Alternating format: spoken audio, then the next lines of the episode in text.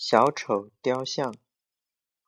某人的一个朋友，一个年轻的少女，在加利福尼亚的纽波特海滩的一户人家做保姆。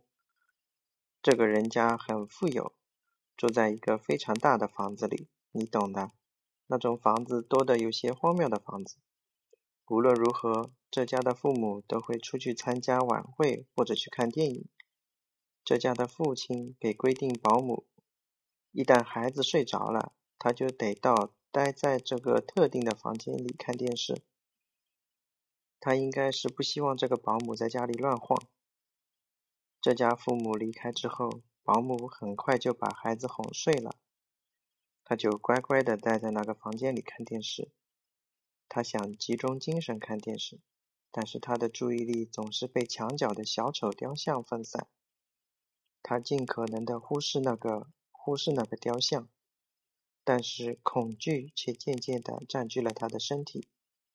他发现是已经不知该如何是好。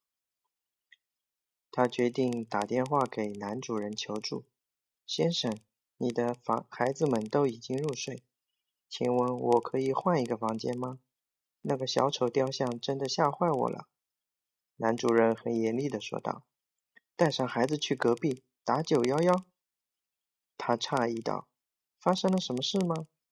男主人回道：“快点去隔壁，报完警就回我。”他连忙把孩子带到了隔壁，报完警就立刻打电话给男主人。“好吧，请问到底发生了什么事？”男主人回道：“我们家根本没有小丑雕像。”他又详细的告诉他。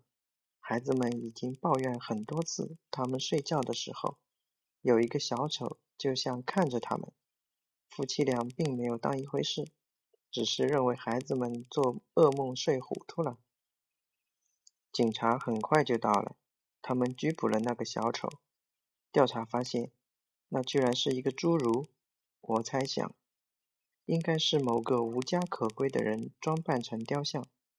不知用什么办法混进了这个家里，可能已经在那家生活好几个星期了。他可能趁着趁着孩子在睡觉，去房间看看他们。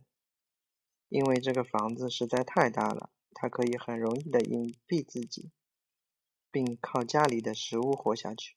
保姆进电视房的时候，他正好在里面，没有办法躲藏。他只好定在那里，装成了一座雕像。